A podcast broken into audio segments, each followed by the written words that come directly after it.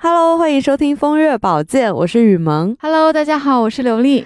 上一期我们讲了板儿和乔姐这两个小朋友在玩耍的时候，无意间通过佛手和柚子进行了一个交换，缘分为他们定下了终身。这一期我们要讲一讲真真正正的定情信物，也就是手帕。我们经常会在一些古装剧和文学作品里面看见才子佳人通过互换手帕来表达爱意。手帕也是丝织品，所谓横也丝来，竖也丝，所以情侣之间会通过这个物件儿来表达我很想你。嗯，而且手帕是贴身用品，把它交换给你心爱的人呢，它会有带有你的味道和气息，所以这个是一个贴身的。东西，对，它是一个情谊很重的一个物品。嗯，大家听到这里可能以为我们要讲《红楼梦》里贾宝玉给黛玉的那块旧手帕，但其实不是哦。我们今天要讲的主人翁是小红跟贾云，他们就是因为手帕而定的情。小红在书中一直是可以从某种程度上说是被当做林黛玉的一个相关人物来写的。那小红和贾云完成的这次手帕的传递，其实是要比宝玉和黛玉还要早。某种程度上，我们可以理解为这两个小孩更懂事，或者说他们开窍的更早。是的，他们换手帕非常的干脆简洁，非常直给似的成年人的爱情，没有像林黛玉那样扭扭捏捏的，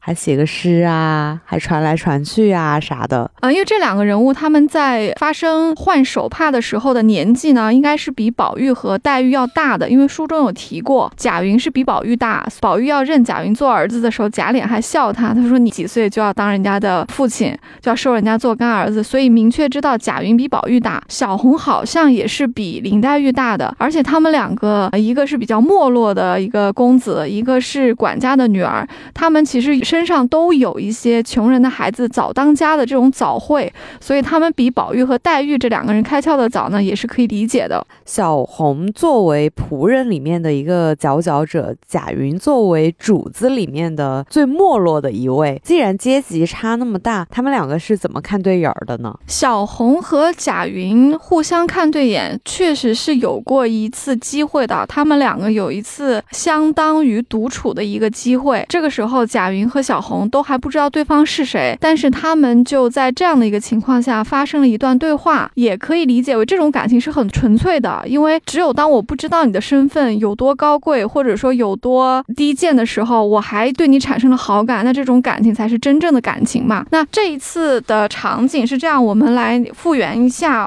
刚刚我们讲到贾云虽然比宝玉大，但是因为他辈分要管宝玉叫叔叔，而且他家境比较贫寒，所以他指望着宝玉可以照管照管他，所以他就很卖乖的就认了宝玉做干爹啊，就是，呃，等于说宝玉就要罩着他一点点。那么贾云呢，就会找一些机会去怡红院里去找宝玉请安，跟他聊聊天，可能也希望得到一些提拔之希望。拉近一点关系，毕竟他现在很落寞，他作为一个旁支。没错，他是没有收入的。这一次他去怡红院去找宝玉的时候呢，宝玉不在家。这个时候呢，他看到了明烟，他就去问明烟宝玉在不在家。明烟说不在。在这个时候呢，贾云其实他看到了一个十六七岁的丫头，注意这个年纪啊，十六七岁谈恋爱其实已经可以了。这个时候贾云往外瞧，他看到了一个十六七岁的丫头，这个就是红玉的，也就是小红的年纪啊。小红看到了贾云，其实是躲了过去的，因为她是一个女孩子，她见到男生她是要躲避一下的。这个时候明烟呢过来跟这个丫头说了话，大意是让呃小红去带个信，因为贾云来拜见宝玉没有碰到他嘛。小红就非常聪明，也非常有主见的跟明烟说了一段话。她说：“依我说，二爷竟回家去，有什么话明儿再来，今儿晚上得空我回了他。”意思就是，你看小红非常的聪明啊，她根本都不用去找宝玉去说，就知道她没有必要去找宝玉，然后她也不愿意让贾云去白等，这个是她一个办事能力强的一个表现啊。那明烟就不知道为什么小红这么有自信啊，就问她说这是怎么说？因为明艳可能脑子没有那么好使，他总觉得说他要去找一下宝玉，或者说找人带个话，他才能确切的回复贾云。但是红玉就回他说，他今儿没有睡中觉，自然吃晚饭早，晚上他又不下来，难道只是耍的二爷在这里等着挨饿不成？不如家去，明儿来是正经。便是回来有人带信，那都是不中用的。他不过口里答应着，他倒给带呢。你看这段话讲的里面是有很多的意思的啊。首先，小红对宝玉的作息是很了解的，他知道宝玉这天没有睡午觉，所以晚饭会吃的比较早，这样可以早点上床。那晚上呢，就是晚饭后他又不来，可见他们在等他的地方是书房，他晚饭后是不会去书房，就已经在卧室了。所以贾云如果在这里等他呢，就是白等了。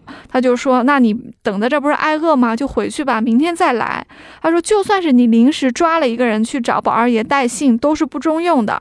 他不过口里答应着，倒给带呢。意思就是说，人家就是嘴上答应敷衍你一下，其实不会带信，你还是在这儿白等。你看小红其实还挺耿直的，一方面很耿直，另一方面她业务能力很强，她是可以做自己的判断的，并且她也敢于对明烟、对贾云去说出她真正的结论。这段话肯定是让贾云也刮目相看。这里有一个描写啊，说贾云听这丫头说。话简便俏丽，但要问她名字，应是宝玉房里的，又不便问。贾云显然就已经注意到他了，因为他注意到他既长得很好看，讲话也非常的有水平，就很想认识他。但是因为当着别人的面，也不好意思问他叔叔房里的丫头，所以就回去了。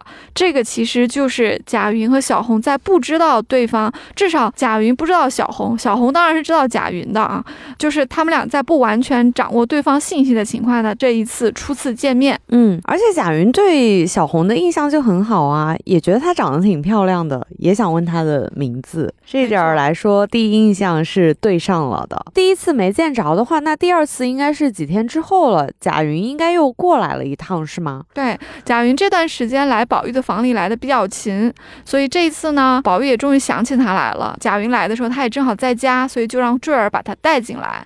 坠儿带他进来的时候，就撞见了小红。小红和贾云自然是对对方留了意了，因为他们以前见过，对对方都有很。深的印象，所以这一次呢，他们两个人都有点心怀鬼胎。就是小红装作和坠儿讲话，但是拿眼睛看贾云，贾云也拿眼睛去看小红，就出现了一次四目相对。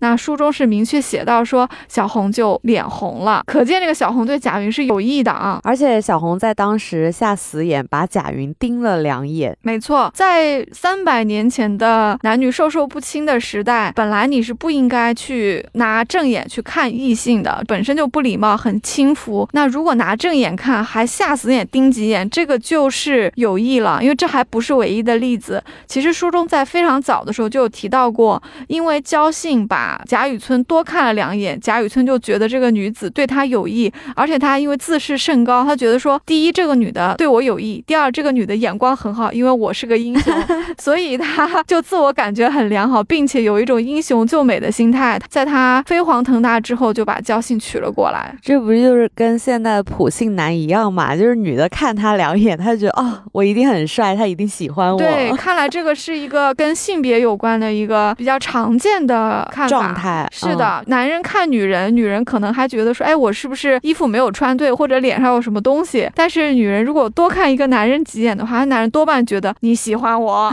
好，那我们接下来要讲到丢手帕和捡手帕了。但坠儿真的是在其。其中起到了一个红娘的一个作用。贾云是听到了坠儿和小红在谈话的时候，小红问坠儿有没有见到他丢失的手帕。他也是一个有心人，他之前带人进来种树的时候，确实是有捡到一块手帕的，他也不知道是谁的。那么这一次听到坠儿和小红去一问呢，他就觉得十有八九是小红的了。鉴于之前他对小红产生了很深的印象，自然不能放过这个机会，对吧？就可以再制造。机会让这两者相遇，因为本来他们没有那么多见面的机会。小红毕竟是在宝玉，也就是贾云的叔叔的房里做事的，但是现在因为捡到这个手帕，总要给人家的，那怎么给，就有一些主观能动性了啊。贾云就在这里打起了文章。他不是前面因为坠儿把他带进去了，坠儿的地位肯定是比小红低一点的，所以贾云去跟坠儿讲话，问他小红的情况是没有太大的问题的，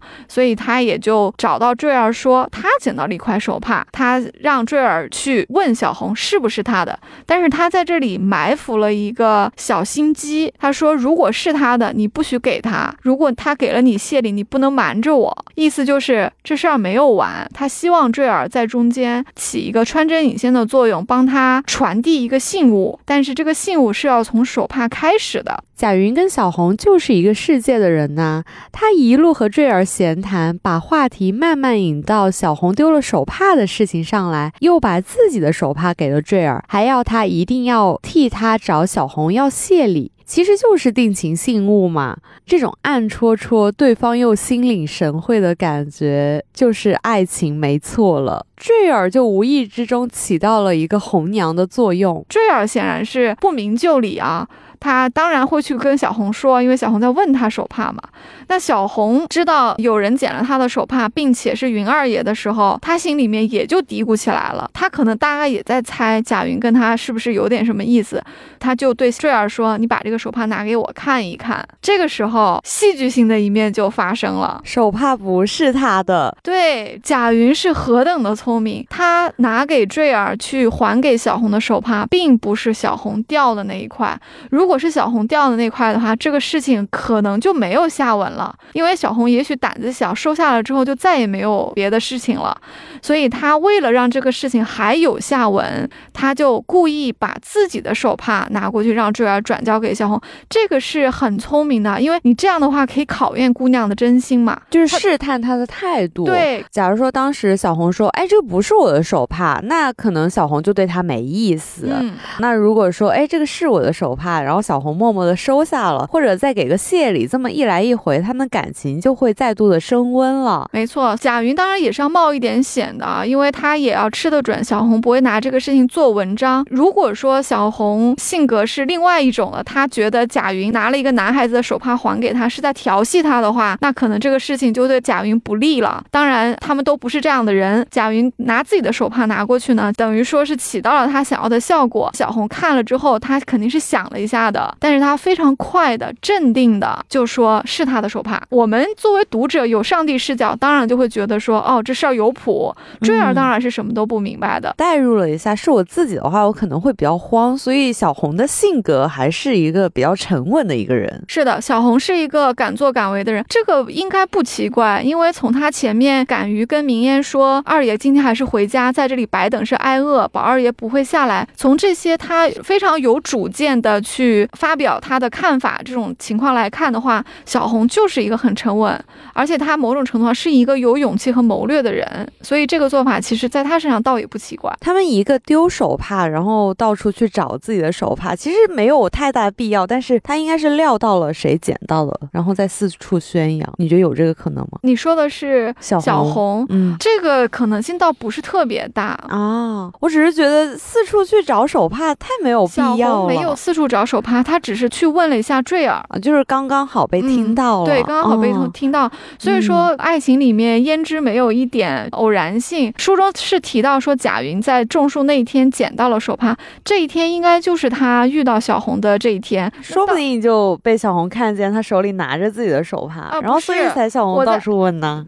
胭脂不是说贾云看到了是小红的手帕，去把它拿走了啊？这是一种可能性。嗯，从文中的描述来看。贾云对自己的命运是很主动的。首先，这个事情很可能是一个纯属巧合啊，就像老天爷要撮合他们一样。嗯，如果说不是巧合的话，那更合理的解释是贾云是一个主动的人，而不是小红把这个手帕放在贾云的必经之处去引诱他拿。我觉得这个不是特别符合小红的人设。是的，他们两个的性格的话，最终能走到一起，还是基于他们的共性吧。两个人都是肯为自己的将来谋划，然后一步步的付诸行动的人。嗯，也是遇到了。和自己同频率的人吧，他们的性格特别的相像。如果是不同频率的人，女的可能会觉得这个男的怎么这么想入非非，男的可能会觉得这个女的怎么这么大胆，就完全不是一个世界的人，也就不会有爱情发生了。一切来的刚刚好，对的时间遇到对的人，郎有情情来，妾又有意。其实手帕我们还没有讲完啊，这个手帕情节有一波三折，其实它中间设计了三块手帕。我们已经知道贾云捡了一块小红的手帕，就等于他有了一只女士手帕，然后他把自己的男士手帕通过坠儿还给了小红，等于小红有了一个男人的手帕。这个事情看起来好像他们俩交换了一个手帕，但没有结束，因为贾云不是对坠儿说：“你如果拿了他的谢礼，不许瞒着我吗？”所以我们这个坠儿呢就傻乎乎的跟小红提了，他说：“既然他把手帕还给你了，那你拿什么谢他呢？”那小红没有办法，就把自己的手帕又拿了一块给坠儿带回给了贾云。这一块手帕才是真正的交换，因为第一块手帕是意外捡到的，等于说是一个默默的回信了。对，是一个默默的回信。第一块手帕的时候，小红是不知情的，所以说这个手帕是被贾云意外捡到。但是第二块贾云还给他的时候，等于是主动了送给他自己的手帕。那么小红收了，小红收了，只是表示接受贾云的好意。但是贾云觉得说我要确认你的真心，所以他问小红也要了一块手帕过来。嗯，那就是小红把他的手帕又给了过去。这第三块手帕是最后最后的一个确认。事情到这里，他们两个人的心意就完全的明确了。嗯，哎，有句话怎么说来着？不写情来不写诗，一方素帕寄心知。嗯，他们两个就这样确定了。后文里面贾云和小红的戏份就不是很多了，但是从点滴几次提到他们来看，他们两个人的命运都是在往上走的。是的，他们在命运的轨迹上是非常类似的。小红为自己的事业做打算，从宝玉那里跳槽到了王熙凤那里；贾云从贾琏那里找工作，辗转到了王熙凤那里。这一对 CP 呀，他们在生活和事业上运用的双商决策、为人处事都非常的类似，这也是两个人的频率使然吧。很奇妙的，又再一次通过凤姐这个人对上了。没错，没。错，这两个人又由于对对方心意已经确定，他们也已经快到婚嫁的年龄了。所以虽然我们看不到后面几十回书，但是可能不久之后他们会获得自己的自由啊，如其所愿的结成连理了。根据支批呢，我们也可以猜测到最后贾府没落之后，小红跟贾云是有去探视过宝玉的。是的，这两个人可以称得上是有情有义、知恩图报，因为他们都或多或少。的受过凤姐和宝玉的恩情和器重，他们也没有因为贾府的落寞而对这些人置之不理啊，然后还是去看望他们，所以他们是非常让人感慨的正面人物。嗯，他们两个应该也算是《红楼梦》里面唯一嫁给爱情的一对 CP 吧？是的，嫁给爱情这四个字，其实在当代社会尚且不是特别容易啊，在三三百年前的大观园里就更难了。我们搜肠刮肚也找不。出太多这样的例子。当然，我们欢迎大家呃关注《红楼慢顿》情人节的特辑啊，我们可能会跟大家掰扯一下《红楼梦》里的几段自由恋爱。但是恋爱容易，婚姻难，自由恋爱也不总是能够通向婚姻。可是小红和贾云就是既做到了自由恋爱，又走向了婚姻，并且这个是在这两个小孩子自己给自己安排的事情上，所以这是非常非常不容易的一件事情，也是很可贵的。嗯，我还蛮喜欢他们的爱情模式的，就很像现代人。就是没有那种弯弯绕绕，就直接直肠子，也没有什么山盟海誓，就是我们两个就要一起奋斗，要一起为新生活而努力。嗯，他们两个人还是挺有一见钟情的这个成分的，因为你看他们每一次单独的相遇的时间都不是很长，但是浓度很足，等于说不管是下死眼看，还是说贾云和小红留意到了对方，这种一见钟情的呃力度是够的，所以才促成他们最后愿意走到一起，这是一方面。另外就是这两个人物，我觉得曹雪芹是很偏爱的，他给他们写出了很多他们主动的去改变命运的这些情节。虽然像宝钗这样就觉得小红不安分，但是我觉得曹雪芹对于小红的这种主动跳槽、主动给自己找好对象这些行为，他是非常赞许的。对，就是在你人生没有那么的如意，或者是一贫如洗，像小红跟贾云这样，然后能遇到自己喜欢的人，然后在一起努力也挺好的。嗯，我们可以学一学小红和贾云他们两个人的眼光哦，因为他们虽然有不如意的地方，比如说贾云也有为了自己的某一个差事要去讨。讨好一下凤姐、贾脸和宝玉，但是他心里面是一个非常正直和坦荡的人。他遇到了幸福，他是敢去追求的。小红也是一样，他对于贾云的这种示好，而且他明知道贾云的身份其实比他高贵，因为他毕竟是贾府的公子嘛，再穷他也是主子辈。小红其实是管家的女儿，是佣人辈，但是小红也完全没有自卑，或者说觉得自己配不上。她也是在遇到了幸福的希望的时候，也是勇敢的去抓住了他。所以我觉得这两个人，第一，他们特别有眼光，他们给自己找了一个潜力股；第二个就是他们在爱情到来的时候，没有顾三顾四的说，因为身份的差异啊，或者说我们现在怎么怎么样，或者他是个落魄的公子啊，哎呀，他就是一个很穷的仆人呐，那我们就不要在一起。是的，这两个人都没有，所以其实说他们嫁给了爱情，这个绝对是当得起的，因为他们第一次见面，我们刚刚也有很多次的强调，他们第一次见面对对方的身份并不是那么的清楚的，但是就是凭借自己对对方的长相、气质、应答、人品综合所述，对对方做出了一个好感的判断，这个其实是对一个人的本质的一个判断，是很重要的，就是丘比特之箭一箭射中了的那种感觉。是的。哦，那在节目的最后，祝大家可以遇到自己的爱情，可以跟自己喜欢的人一起努力的生活。关键是要勇敢啊！遇到这样的机会的话，一定要抓住。嗯，好，今天节目就到这里，我是雨萌，我是刘丽，拜拜。